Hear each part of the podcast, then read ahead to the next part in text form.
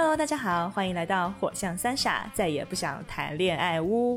我是为本期策划挠兔头的狮子座的 Robin，我是正拿着吸尘器清理狮子毛的萌仔，我是瑟瑟发抖的白羊座的米卡萨。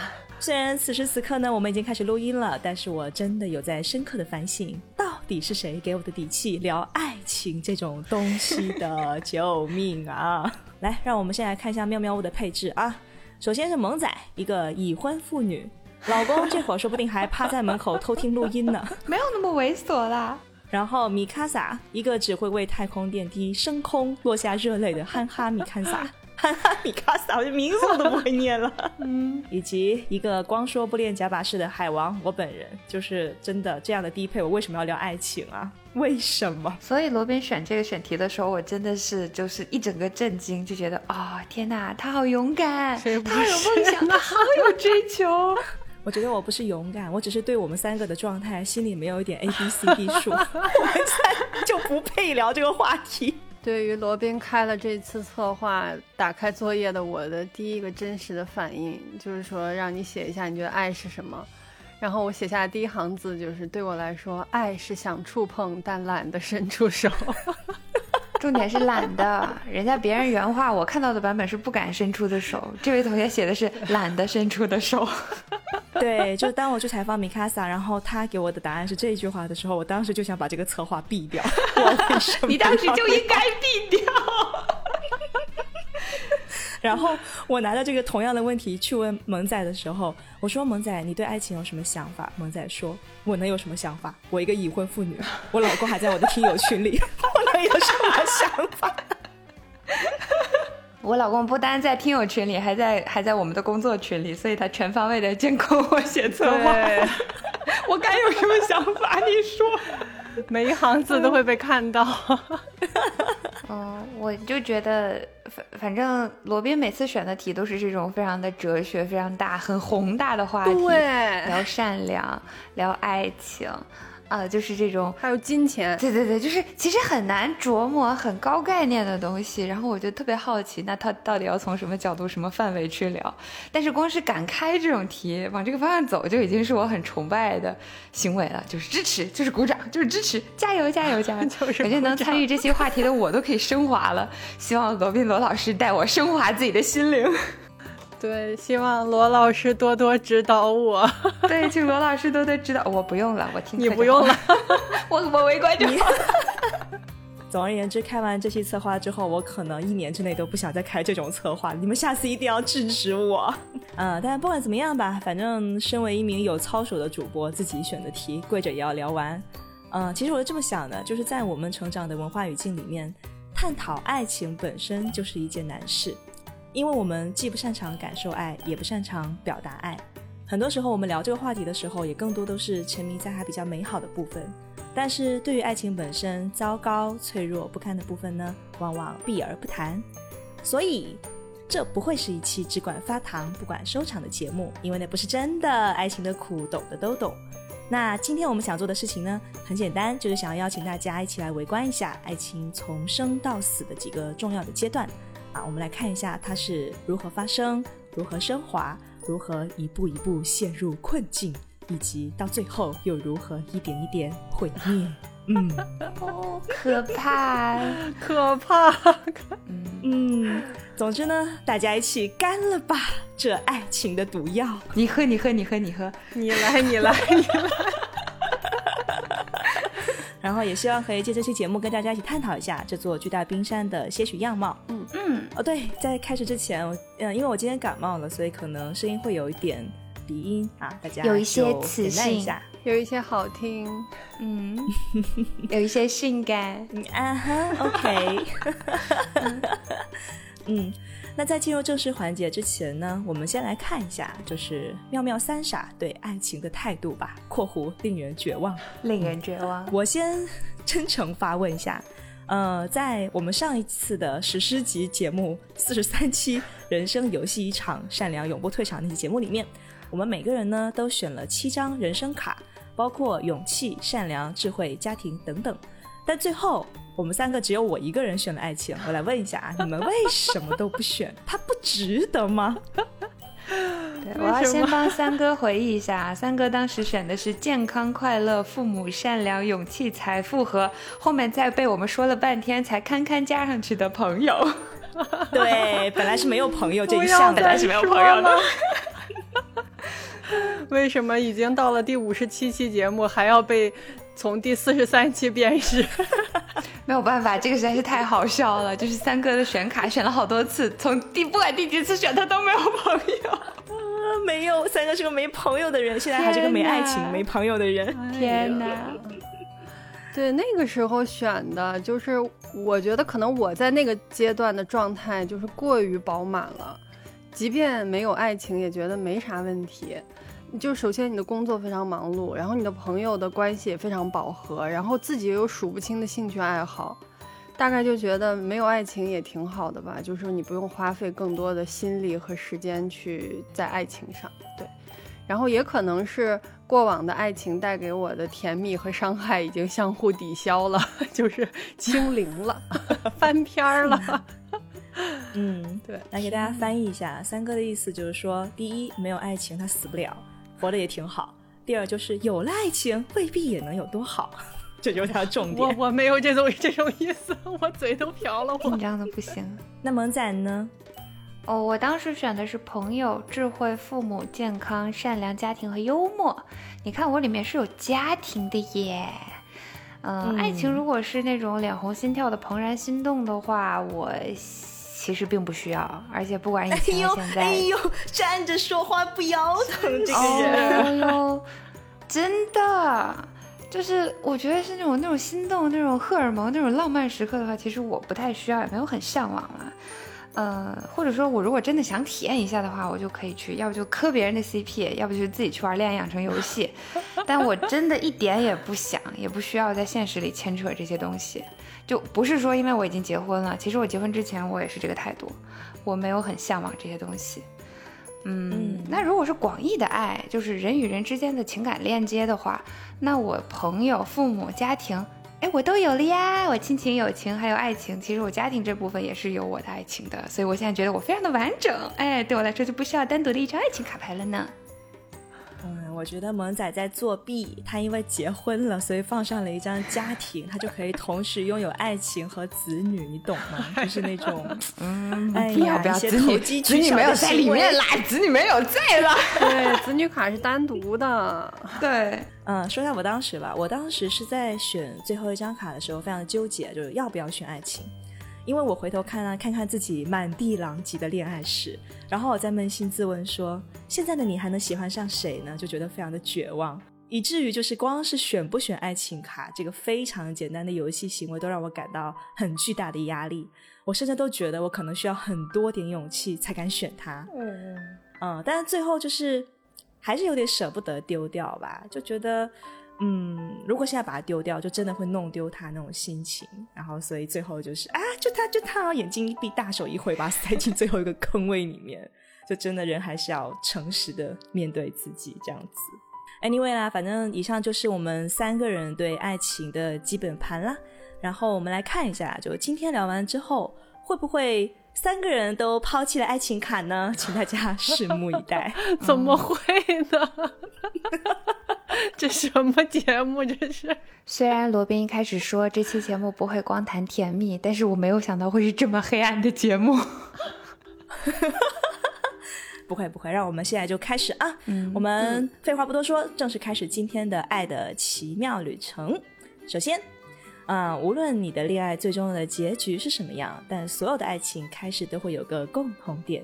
就是那个人见人爱的扑通扑通的心动时刻。首先有请，并不是那么幻想这种心动时刻的萌仔，说出你的故事。耶，鼓掌！耶，鼓掌！呱唧呱唧。其实关于为什么要选我第一个说这件事情，我也是很迷惑的。但既然导演说了，那对吧？我把我为数不多的心动时刻跟大家分享一下。嗯嗯。首先呢，对于新朋友还有没太听懂的老朋友们，稍微的解释一下。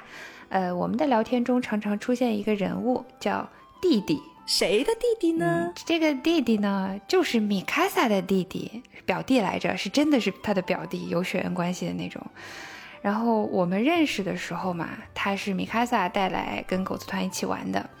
他就是以弟弟这个身份登场的嘛，然后大家就都会叫他弟弟。所以，即便后来我们交往结婚了，我们还是习惯性的就大家都会叫他弟弟，所以他就一直是弟弟，一直是大家的弟弟。对。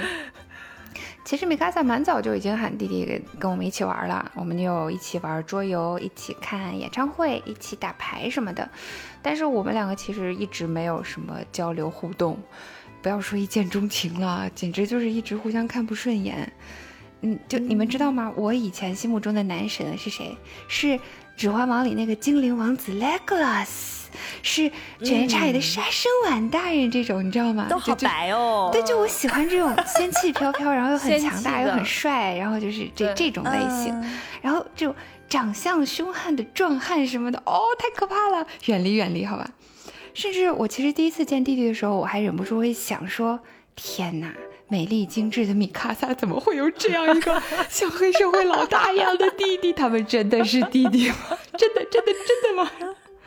哎呀，这里要跟大家解释一下，因为弟弟就是长期健身，然后他本身又特别高，弟弟有一米八五以上吧，嗯，对不对？嗯嗯，然后他又晒得黑黑的，他好像有一些美黑倾向，是不是？对他喜欢去晒。出场的时候，对，刚好好像那次是剃了一个几乎是光头的，非常非常短的头发，是光头，是光头。啊，他出现的时候我也震惊，说这个是米卡萨的 保镖，保镖。保镖可还行，真的很可怕。就乍一看，看起来好像是那种社会上收保护费的那种大哥，就差一撸袖子一撸，然后就整个一个大花臂露出来那种。天哪，完全完全就是不是会出现在我的社交圈里的人。他如果不是米卡萨的弟弟，这个人我一定是路上见都绕着走的。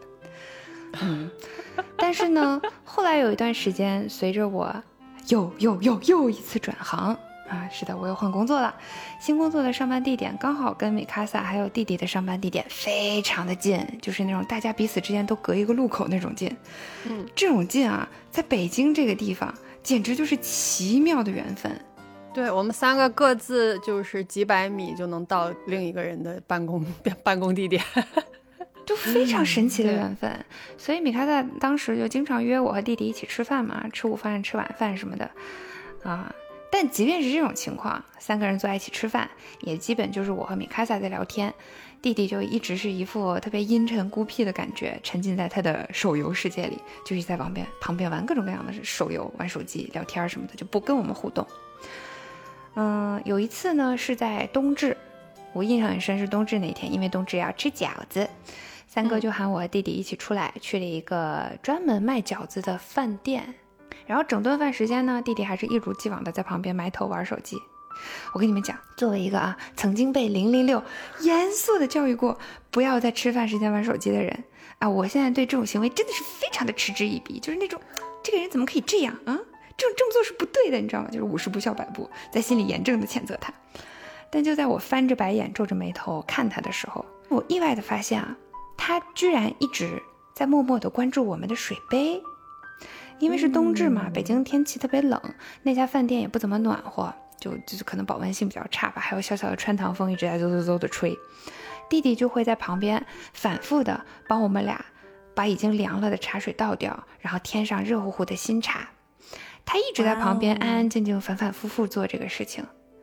然后我注意到这一点以后，我还立刻意识到，他其实还默默做了很多别的事情，比方说帮我们递纸巾、拿东西、拉椅子、开车门什么的这些小动作，他真的就非常自然，润物细无声一样默默做完了，就我都没有意识到。然后就这个这个这些动作啊，和他冷漠彪悍的形象就产生了严重的反差，就是反差萌，你知道，就是我一下就被击中了 啊，然后。就是你感受到的温柔的那一瞬间啊，在这个冬至的寒夜里，他就走进了我的心中。哎呀，好肉麻！哎呦，哎呦，我自己说的都是肉麻了，不好意思。受这种暴击，哎呀，那你是全程经历的好不好？但是当时三哥其实完全没有意识到，他完全没有意识到发生了什么。对啊。然后那天不愧是你，三哥，我怎么会意识到呢？我。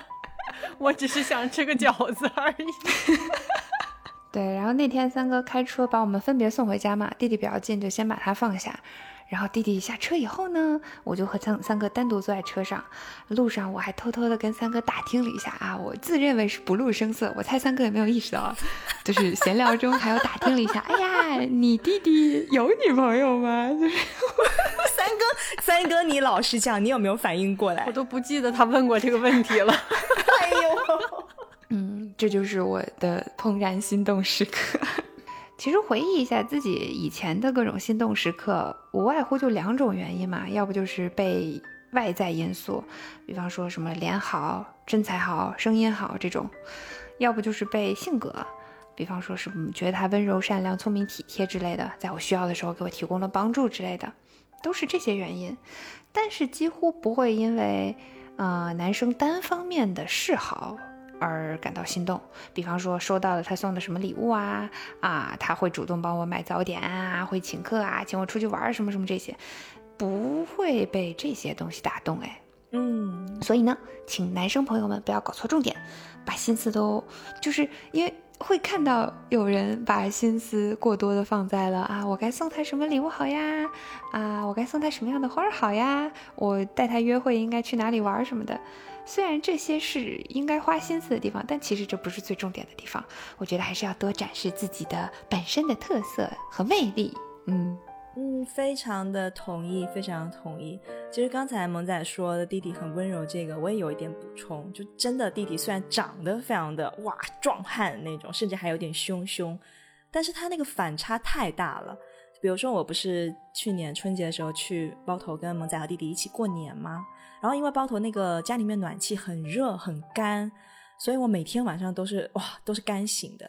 然后弟弟真的是每天都会准时给我送上两瓶水，就睡觉前睡觉后那种，就怕我说不习惯嘛。然后萌仔全程没有给我送过一瓶水 不是你夸他就罢了，为什么要刀我？为什么 禁止拉踩？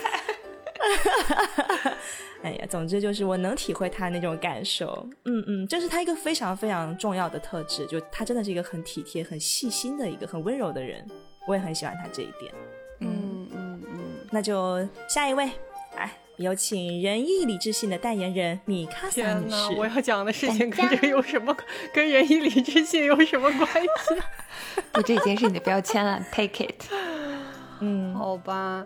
就是我想我能想起来的怦然心动的，我觉得是在我早期留学的时候，就是在美国上学的时候，那个时候我周末在中国餐馆打工，就是从早到晚可能十十个小时还是十一个小时不停歇的那种，就完完全全的体力劳动，经常要推那种一米多高的垃圾桶，然后还要搬很沉很沉的饮料箱，然后对于当时。叫什么小趴菜的我来说就完全不行，然后那个时候有一个男生就非常非常的关照我，然后帮我干活，但是呢他不会说什么太超过的话，也会很幽默的化解我的尴尬。就那个时候我是来到一个新的环境，我完全就是手足无措，狼狈不堪，嗯，然后他当时就是非常温柔吧，然后也非常照顾我。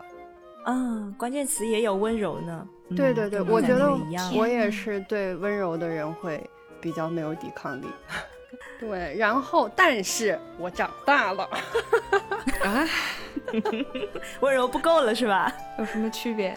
就是这两年我也意识到一个很有意思的事情，就是所谓的吊桥效应是真的会发生的，就是你的怦然心动，有可能不是因为爱情的怦然心动。它完完全全就是吊桥效应。我我第一次听到这个说法是我在是在我上高中的时候，我们的语文老师是一个特别幽默的一个一个老爷爷，他当时跟我们说说等你们将来长大谈恋爱的时候，一定要带你的男朋友或者女朋友一起去看一场演唱会。然后他就说。在那种肾上腺素飙升的场景下，就是很热烈、很宏大的场景下，人是会有错位的心动的，就是你会以为你是对这个人心动，但其实你是对当时的场景心动。对这个事情，我有深刻的体验过，比如说去玩密室逃脱呀，看演唱会呀。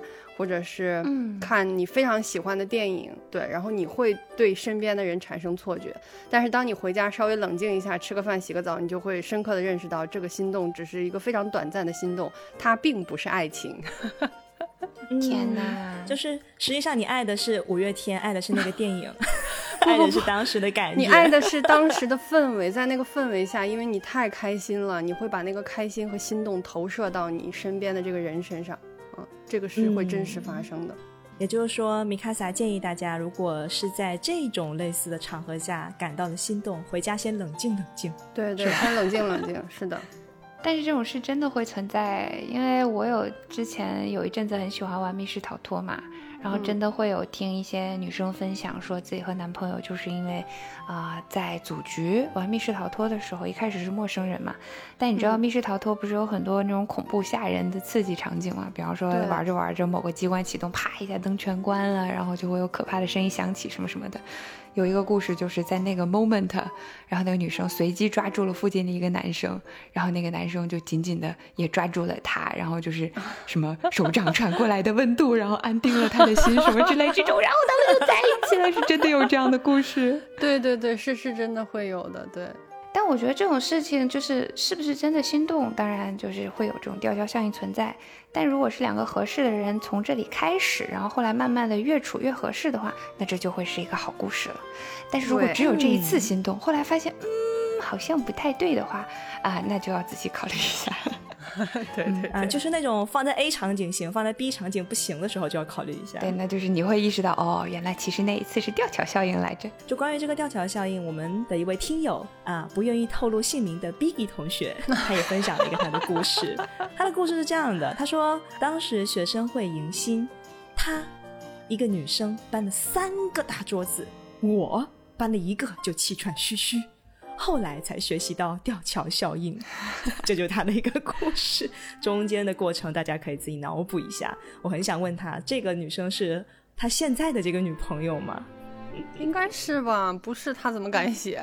大家都是听友，不是他怎么敢写呢？肯定是对。OK OK。呃，所以呢，其实这期节目我们也向听友们发起了征稿，因为我们也很好奇嘛，就大家的爱情都是怎么开始的。那其实我本来确实没有想过大家会写作业啊，毕竟恋爱是一个还蛮私密的事情。但是没有想到有三十多位同学都给我们啊投稿啊，我们获得了三十几份《人类珍惜爱情记》，在这里非常非常的感谢大家。嗯，谢谢大家。首先就是很感动嘛，大家都很真诚，而且认真的写了很棒的故事。然后就会看到有一个一个粉红的温柔的泡泡交到我们手里，让我们捧着去端详的感觉。嗯，然后我就想说，罗宾，你这个问题的糖度是不是也太高了？他出的题目是。嗯，虽然百分之九十九点九九的爱情终将毁灭，但最初的心动都是真实滚烫过的呀。所以你还记得当初那个扑通扑通的瞬间吗？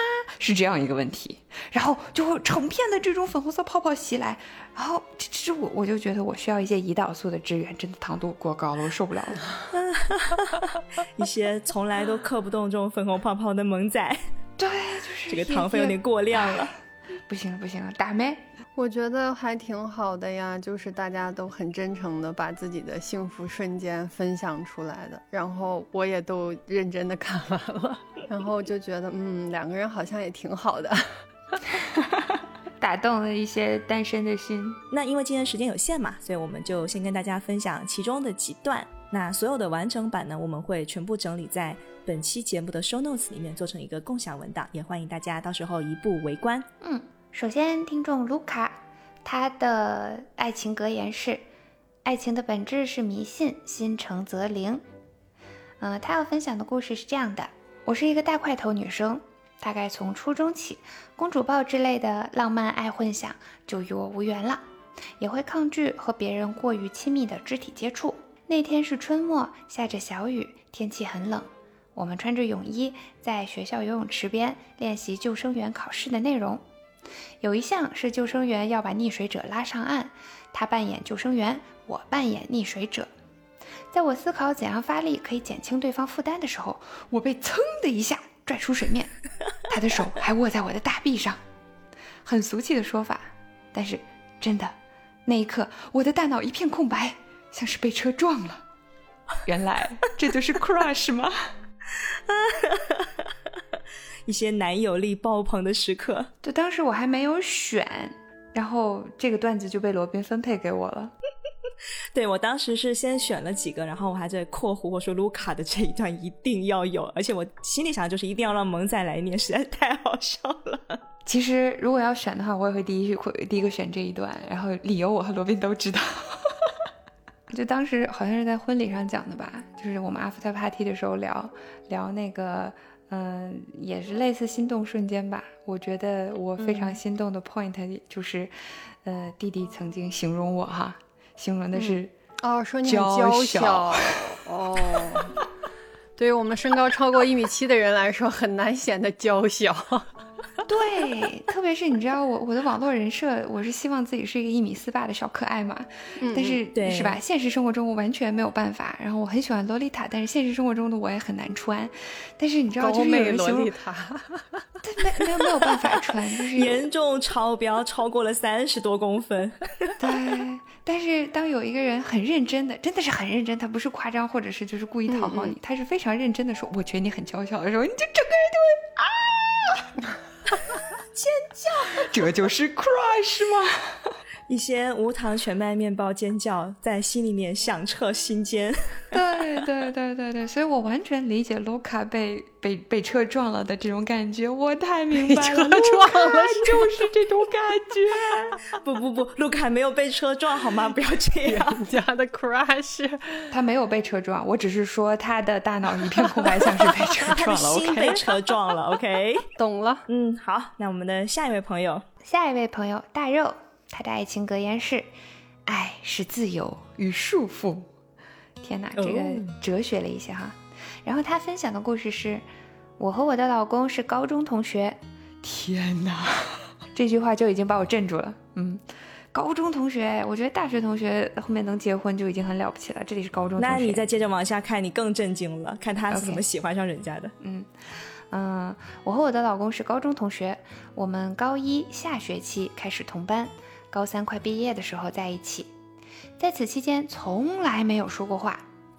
心动的瞬间是某天下课看到他打篮球，被他漂亮的小腿 深深吸引，不可自拔，喜欢上了他。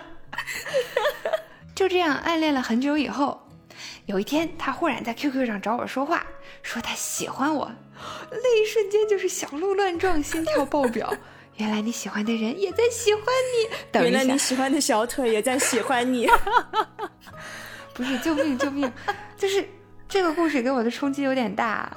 就首先他高中同学，然后后面能结婚，我觉得这个缘分实在是有点有点有点厉害。其次就是心动的 point 居然是小腿，哇，这个这个我觉得很正常啊，我也会喜欢身材好的人啊，尤其是健身的人，我就觉得真的很很很好看，我。我 我我我不能这么说，但是 我懂了，三哥也是迷恋肉体的那一款。对，明人不说暗话，大肉三哥，你们都馋人家身子，你们就是馋人家身子。但是不是一般？我也挺喜欢，我我高中时候也挺喜欢看男生打篮球的，但当时不是喜欢他们什么呃跳得很高啊，灌篮的姿势很帅啊，或者是什么手臂或者是腹肌什么都有可能。这小腿我真的还是第一次听说。可以的，可以的，这是一段。就是从漂亮的小腿开始的爱情，大肉同学，我完全理解你。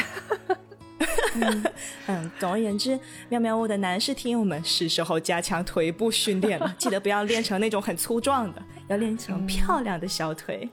就是我觉得全身的训练都是有必要的，说不定你哪块就是吧被人家迷上了呢？有可能是粗壮的手臂，对，一下就把妹子从水里拉出来的那种壮硕的感觉；要不就是你漂亮的小腿，当然也有可能是你的腹肌或者你的巨大的胸肌，什么各种都有可能。嗯嗯嗯嗯嗯，也可能是翘臀什么的。哦，那就更有可能了。我在说什么？天哪！明人不说暗话，我们都馋人身子。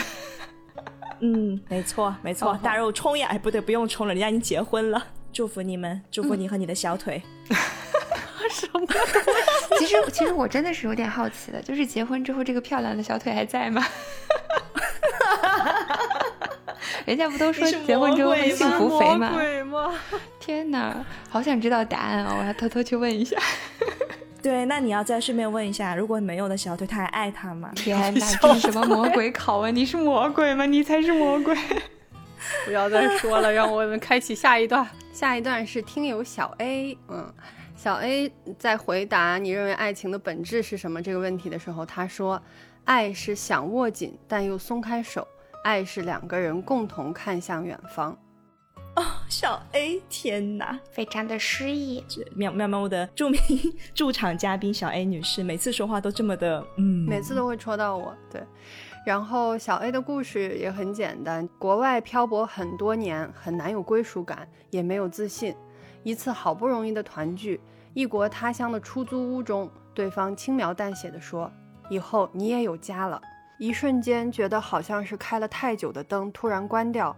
黑暗中才能看到夜晚好美，好会说，小 A 好会说，就是金句达人小 A。毕竟他的金句可是被我们反复引用的，之后可能我这句话我们也会珍藏一下。他这个作业吧，我也就反复看了九十九遍，反复欣赏，反复围观，说的太好了。而且这个地方其实我感受还挺深的。就很多时候打动你的那一瞬间说的话，其实不一定是甜言蜜语或者是浪漫话语，什么我爱你啊，你对我来说世界上最珍贵什么这些东西。对，其实看似很平淡的、很简单的话，有时候反而更动人。以后你也有家了啊，这句话挺重的，其实这句话。太信息量很大，就它虽然只有一二三四五六七七个字，对吧？但是它信息量好大，就啊天哪！年度十佳表白话语一定榜上有名。以后你也有家了，但是我感触更深的是，他说好像开了太久的灯突然关掉，黑暗中才能看到夜晚好美。就是因为你一个人，嗯，拼搏和奋斗的时候，你一直是在一个很。空旷的那种环境里面在奋斗，然后很多东西你注意不到，或者是你刻意的去忽视它，包括自己的脆弱呀，或者是这个孤单啊这些东西，你是不去聚焦它的。但是当有人跟你说，就是你以后有家了，或者说你我们可以在一起，你可以依靠我之类的这些话的时候，我能理解那个灯关掉的感觉，就是你不用再做外面的那个人了。哦。你可以做家里的那个人了，天哪！我觉得我现在都不敢解读这个话，就 大家自己感受吧。什么是怕糖度过高让我胰岛素爆表吗？没关系，我受得住，来吧。不是，我只是觉得我不配去这样解读，就是他他的语言已经完全传递出来他的想法跟感受了，对，不需要什么解。好了，本期节目变成了文学赏析。嗯嗯，但是。就是在这里，我也想引用一下我们另外一位听友曲哈雅 C C 他对爱情的一个描述。他说：“爱就是彼此照亮啊。”这句话也送给 A 和他的对象，祝他们幸福。嗯嗯。下一个是我们的好朋友骚骚，骚骚说回答爱情的本质这道题是这么说的：“他说，爱情就是一段时间，一个过程，会长会短，但是不论结果是不是遗憾了，那些美好都是真实存在的。”嗯，然后骚骚的故事是这样的，他说，第一次是一起看一个游戏机展览，那会儿还是网友面基要结束的最后一天，其他几个朋友已经走了，我飞机晚，就正好一起去看了。我也不知道为啥就跟人屁股后边看，人看到哪儿我就看到哪儿。试玩游戏机的时候就觉得认认真真的样子很可爱了。印象最深的是一次他到上海出差。来苏州玩了一下，晚上在居酒屋喝酒，他稍微有点喝多了（括弧应该不是装的），我就偷偷从他酒瓶里倒了一点，就一点点，结果呢就被发现了。他会严厉地指出酒怎么少了，还摇着我的手臂撒娇要喝酒，一些怦然心动吧。米卡萨，如果是你，你会怎样？我会说你喝吧。一些毫无后续的发展，对我可能会自己把酒斟满，然后跟他说：“来，干了这一杯，还有三杯。”天哪！话说他们是网友面基，说明和女生是网友，然后一起去玩了游戏。哦，嗯。我我看到的时候，我只是头上的那个合不是不能说合规警报吧，就是我头上的警报又开始滴嗡滴嗡，就是女孩子不要随便喝酒，更不要喝多了，好不好？特别是独自跟没有确定关系的异性相处的情况下，请大家一定不要喝多。嗯，大家听进去了吗？没有是吧？没关系，不重要。哎呦，不是我，当然我们知道骚骚是一个很好的男孩子，但是我我的意思是说哈，就是不管是跟谁，我觉得有一定的度吧。你除非是大家一起出去，然后稍微喝一点，互相有人照顾，有小姐妹或者其他的好朋友、同同学什么的照顾你。但如果是单独的话啊，而且和这个人还没有确定关系，就没有说正式的确定我们就是男女朋友或者怎么怎么样的，嗯，还是不要随便喝多了吧，朋友，嗯，对自己的量要有点数，好不好？骚骚的话，他现在说的这个故事，应该是他跟他现女友的故事，就是他叫他的女朋友叫姑娘，他说我姑娘，嗯，然后我们一开始都不知道的情况下，骚骚的声音是比较低沉的，然后我就自己代入，以为他说的我姑娘是说他女儿，然后另外一个听友忘了是熊国老师还是谁，就说啊，那是他女儿，那不是他姑姑吗？我说什么又怎么来的姑姑？关于姑娘的一些传说，嗯，对，就从来没有听说有人叫自己的对象叫是我姑娘，但是好像想，哎，其实蛮浪漫的，叫我姑娘不错。对对，下一位是我们的好朋友莎莎，在回答“爱的本质”这个问题的时候，莎莎说：“其实我是想跟我的儿子说，爱就要大胆，也一定要多谈恋爱，但不能渣。”无论爱的是女孩还是男孩，最重要是自己开心。说的真好，给莎莎鼓掌。无论爱的是女孩还是男孩，嗯，莎莎的孩子应该几岁来着？你不知道就不要讲。Sorry，把这段剪掉。是什么星座来着？是几岁来着？好了好了，让我们一起来到莎莎的心动时刻。她说。初中在小区门口等暗恋的对象补完课经过，心脏快跳出来，只为了给他手写的情书。最初的心动再也不会有了。现在回想当年的男孩不重要，重要的是那份悸动。哦，情书哎，但仔细一想，初中的情书哎啊，那应该还是蛮青涩的。哦，我最近听那个齐哈亚的推荐，在看那个日剧《重启人生》。里面那个女主角，她死了以后，她把自己的人生有机会把自己人生重新过一遍嘛？当她过到初中的那个阶段的时候，她看着当时初中自己心动的那个男生，就发出了感叹，因为她的心智已经是成人了。她说，他以成人的视角是没有办法把初中的男孩子当异性看待的，觉得他们都是傻子。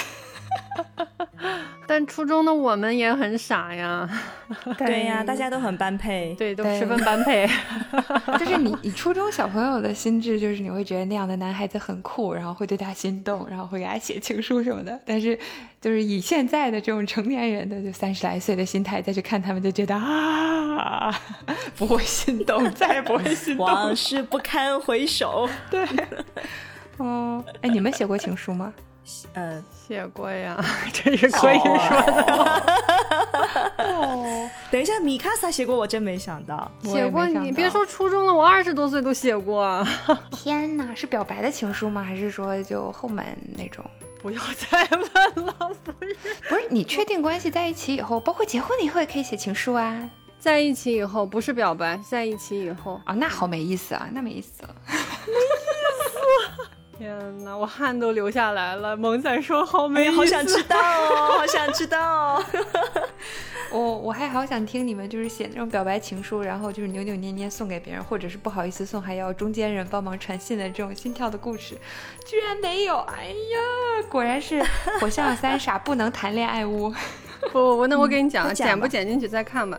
就是那时候谈恋爱，然后就很很好，很甜蜜，很上头的时候，就大概那时候还写博客，你们知道吗？嗯，知道。对，然后就写嘛。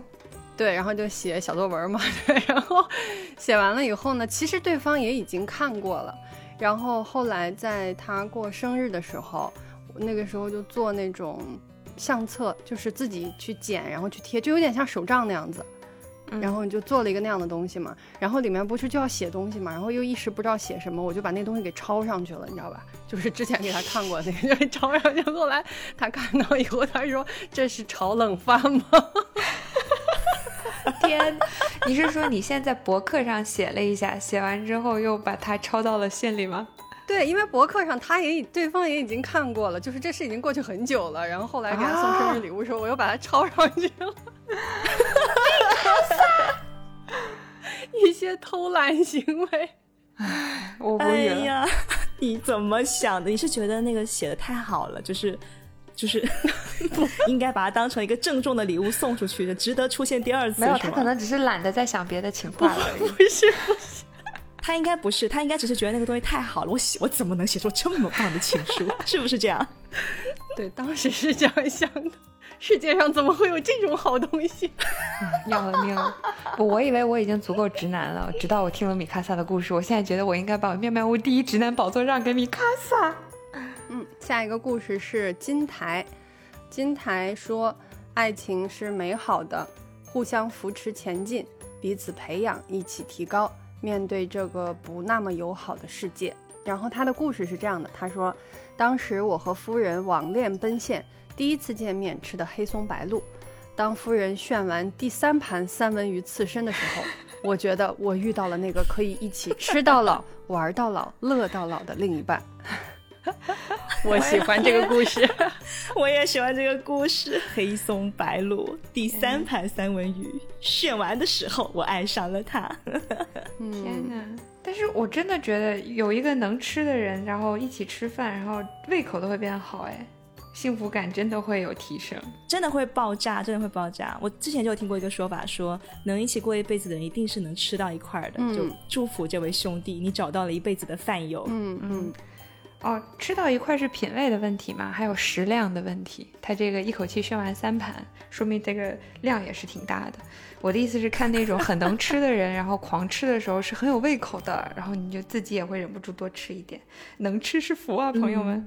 所以姑娘们不用特别的矜持，如果你真的很能吃的话，也不用装着自己是个小胃口的人，因为不是还有那种说法是约会之前要先吃一顿，这样就显得自己好像嗯比较优雅，然后小口吃饭，然后吃的也很少，小鸟胃什么的感觉。妈呀！天哪，这种糟粕可以不用出现了，谢谢这。种奇怪的什么上，对这种什么什么上古时代的这种封建思想啊！你看看我们的听友啊，是吧？喝酒的时候 是吧？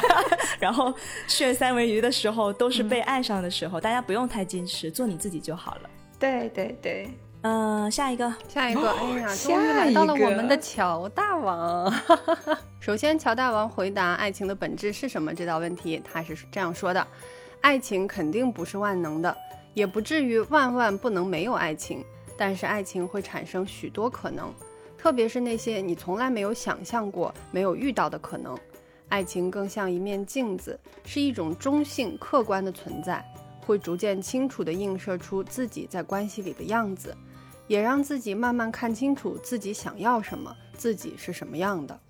啊，我的哲学乔大王，不愧是他。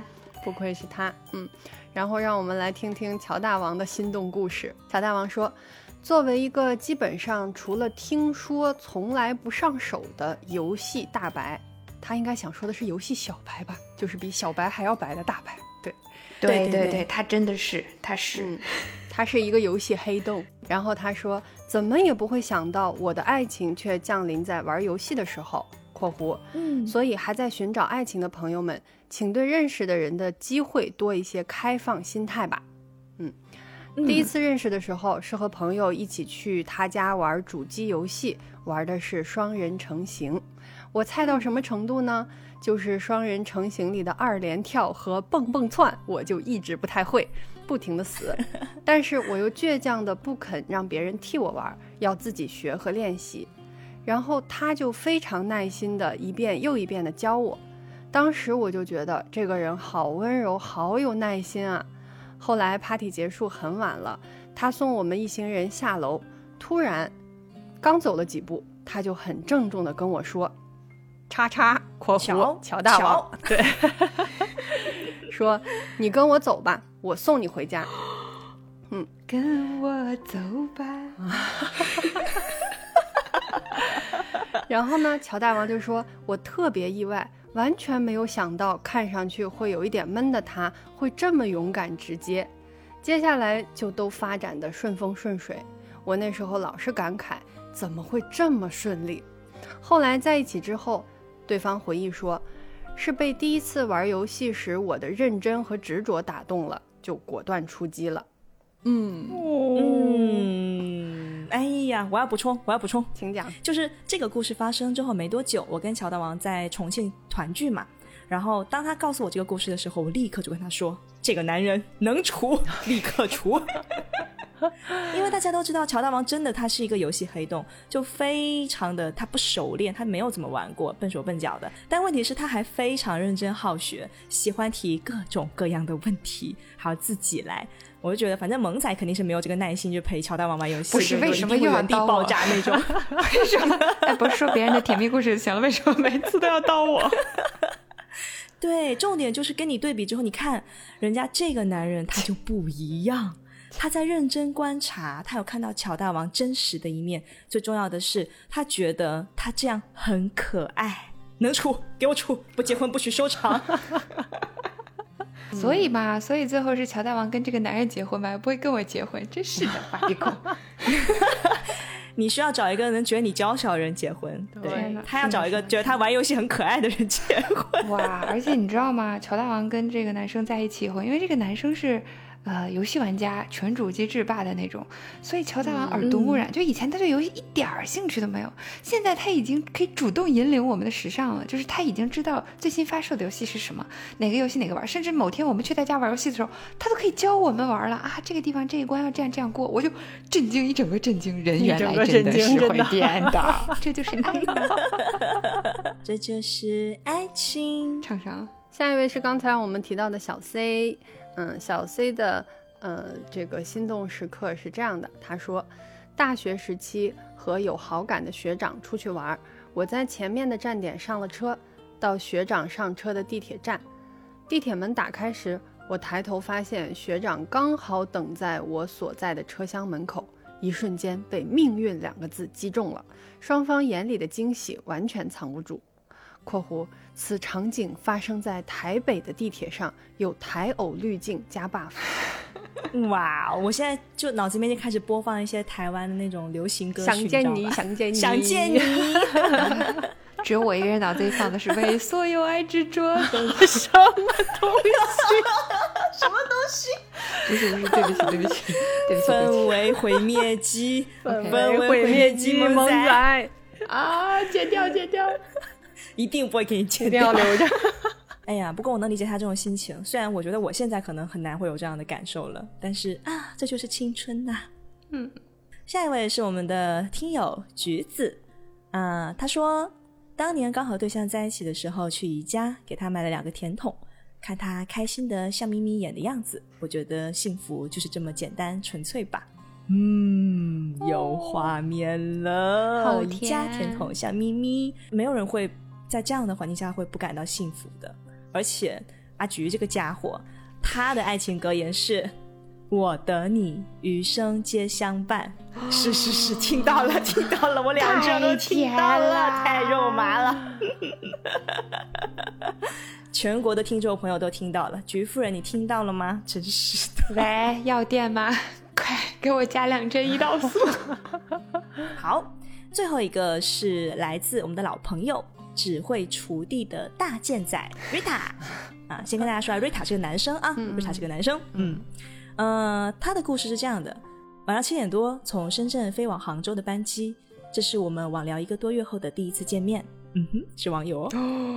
忐忑不安是最能形容那时候的心情，恍恍惚惚上了飞机，又恍恍惚惚下了飞机。在空姐的提醒下，我才发现我到了。提着随身的行李出了关，接机的人很多，但我一眼就认出这个跟我聊了一个多月的女孩。当下的悸动，至今回忆起来，我都记忆犹新。我走到她面前，她没有认出我，我就默默地走到肯德基边上，给她打了个电话。我说：“如果你觉得我不好，你可以转身就走，我搭下一班飞机回去。如果你觉得我还行，那就点点点。”话还没说完，他就走到我边上说：“还行就怎样？”那一刻，我愣住了。偶像剧现场，救命！OK，那一刻我愣住了。他他比照片上好看太多太多了。然后他就直接牵住我的手，把我拉到计程车站。那一刻，我的心脏一直砰砰的跳。从来都不知道我自己还能有这么紧张的时候。在车上，我们话没说几句，我回牵住他的手，紧紧的，直到他大学附近的酒店。到房间里，我才鼓起勇气问他：“你觉得我们可以相处看看吗？”他点了点头。后面呢，就是一些不能免费播放的内容了。嗯，总之后来这两个人呢，就有了两个很可爱的孩子，现在非常的幸福美满呢，就这样的故事啦。我们把马赛克的部分掐掉，然后最后再给大家念一段瑞塔的那个感触哈。我觉得他说的也特别好。他说，从认识到开始谈感情，然后谈婚论嫁，这个过程中肯定会有很多酸甜苦辣。每个人都有每个人的脾气和性格。希望的是不要因为要结婚而结婚，不要因为外在因素的影响而随意决定这件事情。感情一定是需要经营的，有磨难才会对彼此更加珍惜，有困难才会一起努力成就更好的自己。爱情是美好的，一起经历过才会有成长，水到渠成才会找到最好的相处模式。若是执意勉强，对身边所有人都是伤害，也不会有好的结果。自己体会才会是自己的，嗯，像不像一个长辈对你说的话？你在确实是非常成功的长辈嘛？对，在这一方面，各各个方面都是一个非常成功的人，成功人士瑞塔，嗯，是是是，成功长辈，是是。哎呀，谢谢瑞塔，谢谢瑞塔，嗯嗯嗯。OK，那以上就是我们的听友们的一些故事啦。磕完听友们的粉红泡泡后，我们来聊一下，嗯，在刚开始的这个阶段，一个注定没有办法绕开的事件就是表白。嗯，因为表白呢，其实其实就是想要确定关系，想要推动关系进一步发展嘛。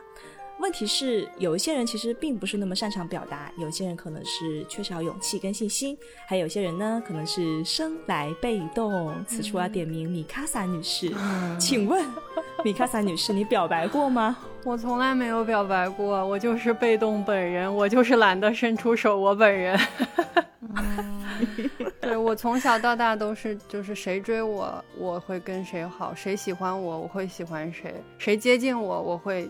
靠近谁？对，对，然后，但是我我已经不想要这样子了。其实我之前有一段时间是这样的，所以听到人家表白很开心，然后就接受。后来发现不，这不是爱情，但就很尴尬，因为你都已经接受了，然后人家又没做错任何事情，然后想终止这个关系就变得非常尴尬。再加上我又是一个非常纠结的人，又不想当坏人，然后又没法明着说，这就是一个很麻烦的事情。所以后来我就变成了主动出击型。你真棒。对，然后给大家分享一下我的一个成功案例。然后什么成功案例？是这样的，就是嗯，就刚刚也讲了，分享了一下我和弟弟的这个心动瞬间嘛。心动之后，你得让他知道嘛。所以，所以就是这个事情，我我我俩也是我跟他表白的。呃，表白的方法是这样的啊，首先第一步。第一步其实跟弟弟没什么关系，是我要先确认一下我和三哥的友谊不会因为表白失败而毁灭。不是，不要笑，这个真的非常重要，对当时的我非常非常重要。我当时想着说，我想跟弟弟表白的时候，想的第一件事情是不行，我得先跟三哥聊一聊。跟他聊，并不是说问他怎么表白，或者是就是要不要表白，不是这些，而是先去问他，三哥，如果我。不管是我跟你弟弟成了，还是跟你弟弟黄了，这件事情会不会影响我们两个人的关系？我很担心的，因为大家关系是这样的嘛。然后，如果是嗯，掺杂了一些恋爱关系进去的话，然后这些大家之间的朋友，然后这种关系会不会变形？会不会受影响？会不会变得尴尬？我真的很担心，因为在我这边的顺位一直都是。友情要排得更高一点，朋友更高一点，嗯，所以我就是先跟三哥聊一聊，然后再得到了三哥的同意 和保证以后，保证，保证是什么？保证不会因为这个事情跟你绝交。对对对对，就是你就冲就行了，大概就是放心吧，你去吧，我不会因为这件事情而跟你绝交的。对，好，然后接下来才是怎么表白的问题。因为如果他是一个陌生的人，或者跟我们大家关系不太紧密的人，那如果能做朋友就做朋友，做不了朋友绝交了也无所谓嘛，就是就是朋友圈里少一个人就就算了，这条线断了也就断了。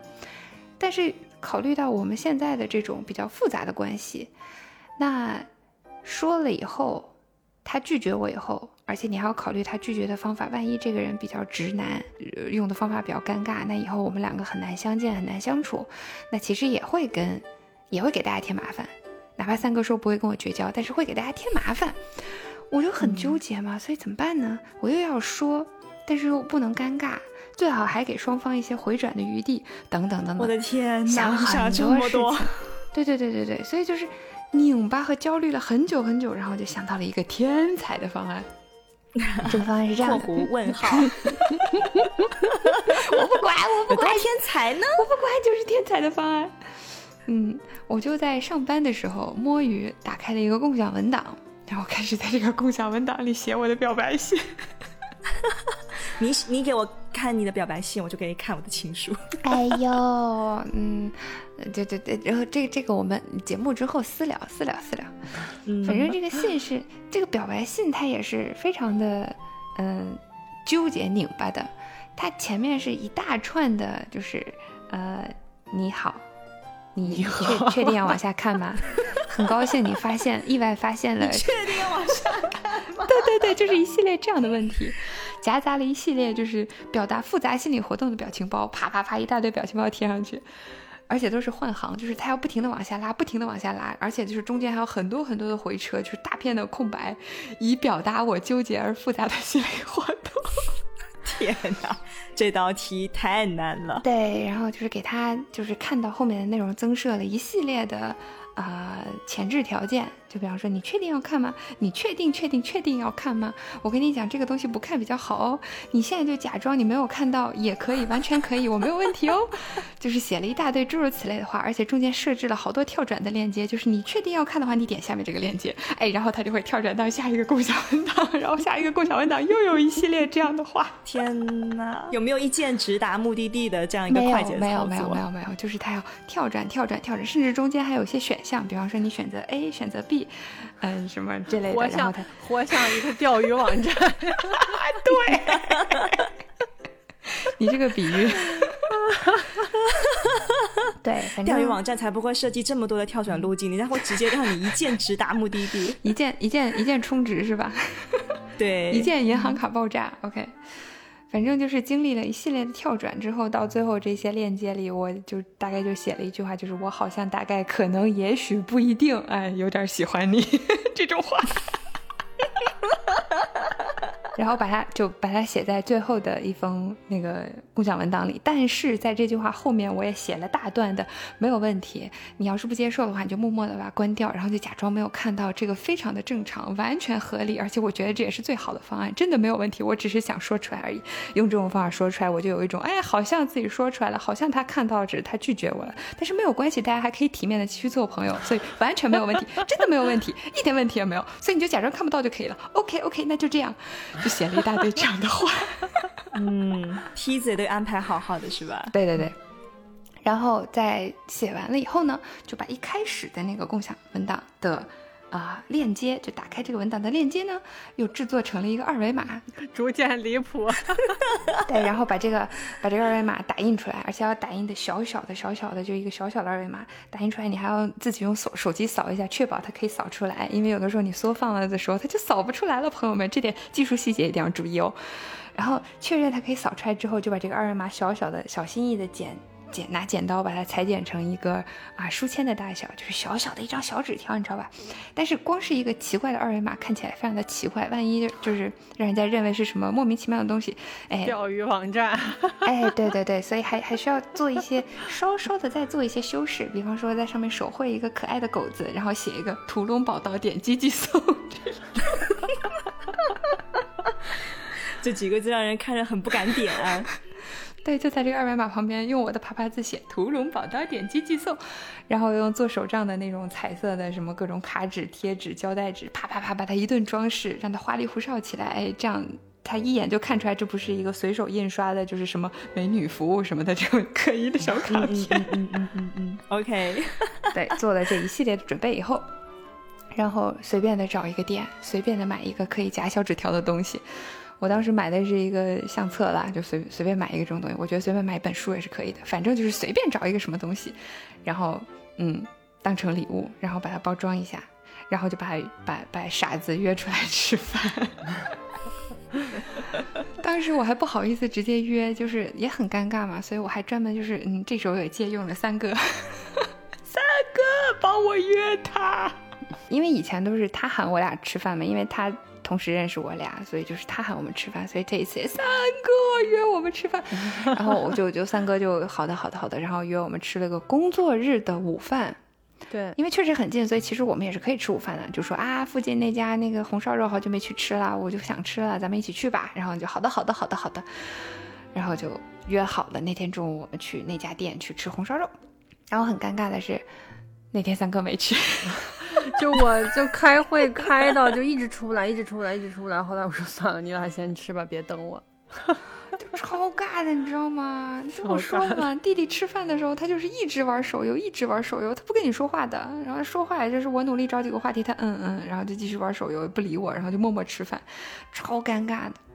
当然我也为了尴尬，我就说是什么，这是最近一个节日啊，我买了一，我随手看见好看的相册，我就随手给你们买了一些节日礼物，随手划重点，括号是你们哦，三哥也有份哦，所以其实不是针对买给你买礼物啊，我对你没什么特别的意思哦，就是顺手给你买了一个东西，其实你也是沾三哥的光，就是这种感觉。然后好呢，对，然后就其实我带了两份礼物，真的我真的有给三哥买，但是他没有来，他没有来，怪谁呢？然后我就把这个嗯随手顺手买的东西，然后就随手非常不在意的就草草潦潦草草的送给他，说你记得把这个拎走，我既然买了，你不要对吧？就把它拎走。然后那顿饭就在非常尴尬的情况下，然后就把东西塞给他，然后我们就回去上班了。然后，然后，然后整个下午，整个下午到整个晚上，我什么都没有干，我就一直在刷新那个共享文档。看看他有没有看到，是不是？对，因为我在最后最后就是表白的那个最后的那一个文档里面，我其实设计了一个呃勾选的选项，就是你看到这儿，你愿意接受的话，你可以打一个勾。然后我就一直在刷新，我就一直在刷新，看一下这个文档，拿勾了没？对，但没有，没有，没有任何，没有任何痕迹。然后我还在看，就看，但哪怕他对这个文档有什么访问的痕迹，或者是那个修改的痕迹，其实那个互相文档都会显示的，就是最后修改是谁谁谁什么 ID，然后几分几秒做的修改什么的，会有显示的。没有，没有，完全没有。然后心死了吗？就我我我的心情就从啊，我好紧张，好紧张，好慌，好慌慌的一批，到后来怎么回事？怎么回事？怎么回事？他不会真的没有看吧？不对不对，都这么久，他肯定看了，肯定看。完了完了完了，我完了完了完了完了完了完了。到后来，你知道晚上晚上回家就躺在床上，也是在不停的刷新，然后就完了完了完了完完了完了，真的完了。呐喊来了，世界名画呐喊来了。对，你知道我就已经进进行到了，就是自己在裹着小被子，开始在被子里面嘤嘤嘤上，就是完了。真的嘤嘤嘤了吗？真的会嘤嘤嘤的，就是因为因为你知道结果了嘛，我当时就已经把它当成一个结果，就是都这么久，他肯定看。而且他这么久都没有任何消息，那肯定就是看到我最后说的那一堆话，就是你就当没看过就行了，咱们就 就就是对，我就懂了，就是所以所以我当时就好的，我懂了，我懂了，我已经我已经开始祭奠我还没有开始就结束的爱情了，你知道吗？我就啊，怎么这样子？果然这样子了啊！老子要单身一辈子了啊！老子只能和姐妹抱团养老了啊！完蛋了的时候，傻子给我发了信息。嗯，哦，他说什么？他说他回去又睡觉了。真实的情况就是他回去，因为嗯身体不太舒服，所以他其实回去就睡觉了。他下午他也没去上班，哎，这个人还翘了班，他在家呼呼大睡。然后他压根也没有想过这个东西里面会夹带任何东西，所以压根没有把礼物打开过。然后他起来之后，他又去玩游戏，所以他其实自始至终都没有打开过。啊，等一下，等一下，那他都没有看到你的表白，后来是怎么发展的呢？关键点是什么？当然是三哥了，该我出场了，又三哥，又是你，怎么老是我？我问他，我说人家今天是不是送咱们那个礼小礼物了？他说对啊，有一个送了一个相册还是本子还是啥的，他都没仔细看那是个什么东西。我说那你打开看了吗？他说没呢。我说那你打开看看呗。然后大概就是这么个对话吧。对，因为三哥是知道的，三哥是知道的。就是万一没有三哥的话，就是这是一段现在就夭折的感情。对，对，然后对，然后我跟你们讲，最关键的是他打开以后，他看到了那个点击即送屠龙宝刀那个狗子的那个二维码的时候，他拍了一个二维码发给我说：“这是什么东西？” 然后。我又不能去扫那个二维码，因为如果我扫了，萌仔就会看到是我看了这个信，然后再在下面打个勾，然后我和三哥就在一起了。我说你自己扫啊，你自己看，因为我也没有想到这个具体是什么样的呈现方式，而且他当时他看完以后。他跟我说：“他说天哪，他大概意思就是说他不知道萌仔是要跟他说这些。他说今天中午萌仔就是就是大概是他们吃完饭，可能还发了几条信息，就随便说了点有的没的。他说，嗯，他说我完全在胡说，就是如果他知道是萌仔给他发这些东西，他就他就不会说那些乱七八糟的话。对对对，因为我其实很紧张，我还有就是。”给他发一些微信，想试探一下他到底有没有看到。就是我真的很想知道答案。其实虽然我微共享文档里是那么写的，但其实我是很想听到回答的，你知道吗？所以我就大概问他：“哎，在忙什么呀？”啊，哦，他就他就瞎说了一些，就是完全不知道情况，所以莫名其妙说：“我说打游戏的呀。”然后在我看来就是完了完了完了完了完了。他一定是不好意思拒绝我，是不是？就类似像这样的想法，就是已经开始，就我们正常的，就像普通朋友一样来往的的这种信号。我觉得好的，在哭了，已经在哭了。所以呢他看完了之后，他要立刻给你就是反馈吗？有啊，然后这段太甜了，我才不会让你们知道呢，我要偷偷把它藏起来。哎呀，你就说给我们掐掉不行吗？啊。嗯，不行不行，我偷偷。哎呀，可以的，可以的。呃，具体说啥，我可以，我可以给你们发聊天记录了啦。哎呦，天哪！好的，好的，好的，给我发聊天记录。衣服你想看？衣服你想看？对，想看，想看，想看。但是，反正就是。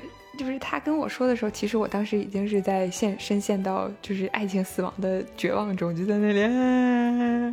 然后他跟我说完的时候，因为是在微信发消息嘛，而且是发的是文字消息，然后所以我看到他的那个肯定的答案的时候，我哭的就更厉害了，就有一种你你早干嘛去了？你这个王八蛋，害老子担心这么久，你他妈知道我今天是怎么过的吗？不行，这一段我能播吗？要播要可以，后面这段可以。啊，本集华彩，那就是一些非常过山车的心路历程，完全是因为我自己给自己做的套儿。我为什么要用这种方法表白？真的是蠢死了。但是就是那是当时的我能想到的最完美的 perfect 的天才 plan，你知道吗？对，但其实在这儿提示一下哈，虽然我这个天才的表白方案成功了哈。但其实我个人心底还是觉得，表白这种事情最好还是正面当面去做，特别是男生向女生表白的时候。女生向男生表白的时候，我也建议大家当面说啊。好，那么我要，那么我现在要提出一个问题，请问你们觉得我们现在还可以向别人表白吗？可以啊，为什么不可以？可以啊，为什么不能？你干啥？暴击？为什么不能？暴击？对，就是。表白这种事情是一定会有一个有一方先开口的嘛？但是我是觉得，不管你是主动的那一方还是被表白的一方，都要去享受那个时刻。嗯，我两我两个角色都扮演过嘛。就如果是我先开口的话，我的确是会提前做一些简单的预想，真的非常简单，就可以说是很粗糙。我不会像萌仔那样想那么多的，我顶多就是想一想，觉得首先我确认我自己的感情，就是我想告诉他这个事情，对，然后大概一个什么样的措辞。不要太平庸，但是也不要太浓烈，就是不想给对方太大压力嘛，顺便给自己留点余地。但是我最近是有一个想法，就是说我如果感觉我们两个气氛到那里了，哪怕跟我原计划是不一样的，我也要抓住那个时刻去表白，因为这个阶段的心动它非常宝贵。你再周密的计划也比不上当下正在流动的那种情感，就是你两个人共同体验的那种 moment，非常的美好，所以一定要紧紧抓住。嗯，那刚才呢，我们聊了从心动的时刻啊到表白啊，基本上爱情的上半场就结束了，甜甜的上半场结束了，让我们开始可怕的下半场吧。